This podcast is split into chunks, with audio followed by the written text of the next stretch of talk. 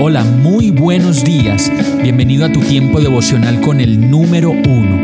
Qué alegría saludarte con la certeza de que Dios está obrando en tu vida su perfecta y buena voluntad, ya sea porque estás aprendiendo de un momento difícil o porque estás disfrutando de su amor a plenitud con paz y tranquilidad. Llegó la hora de tomar tu Biblia, pues de seguro Dios te va a hablar, te va a reconfortar y lo mejor de todo, te va a dar las respuestas que estabas buscando. ¿Qué esperas? Vamos, súbete de una vez en este pequeño pero eterno vuelo devocional con destino al cielo. Y el mensaje de hoy se llama Muy peligroso. Primera de Crónicas 10, 13, 14 dice, Saúl murió por haberse rebelado contra el Señor, pues en vez de consultarlo desobedeció su palabra y buscó el consejo de una adivina. Por eso el Señor le quitó la vida y entregó el reino a David, hijo de Isaí.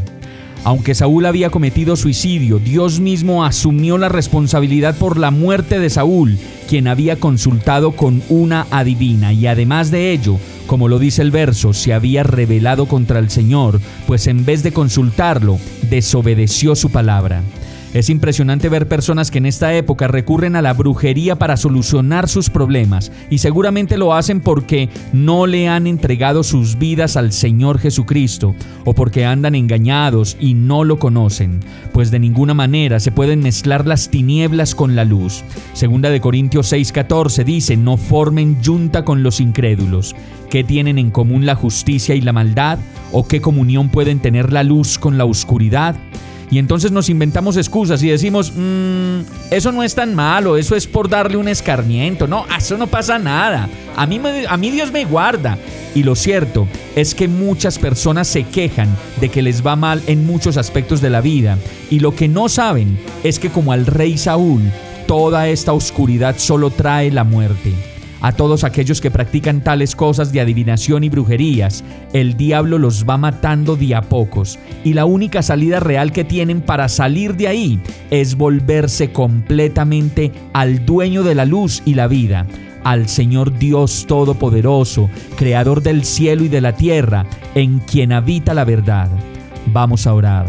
Perdón Señor por la osadía de muchos que queriendo buscar soluciones, al contrario lo que hacen es meterse en más y más problemas, hacer daño con las acciones y artimañas del mal, en vez de perdonar y buscar una vida nueva contigo.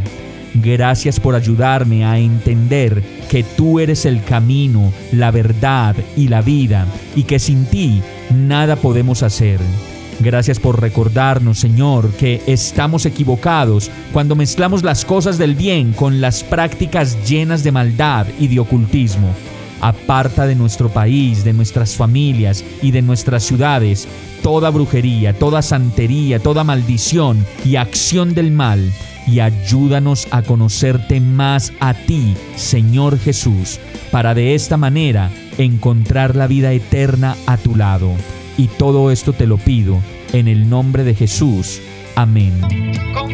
Hemos llegado al final de este tiempo con el número uno. No te detengas, sigue meditando durante todo tu día en Dios, descansa en Él, suelta los remos y déjate llevar por el viento suave y apacible de su Santo Espíritu. Solo compártelo con quien lo necesite y ames.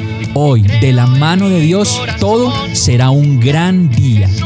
Para más información visita nuestra página www.iglesiabierta.com o llámanos al 313-334-0116. Oramos y rogamos para que cada día te enamores más de Dios y para que no pares de pasar todo tu tiempo con el número uno.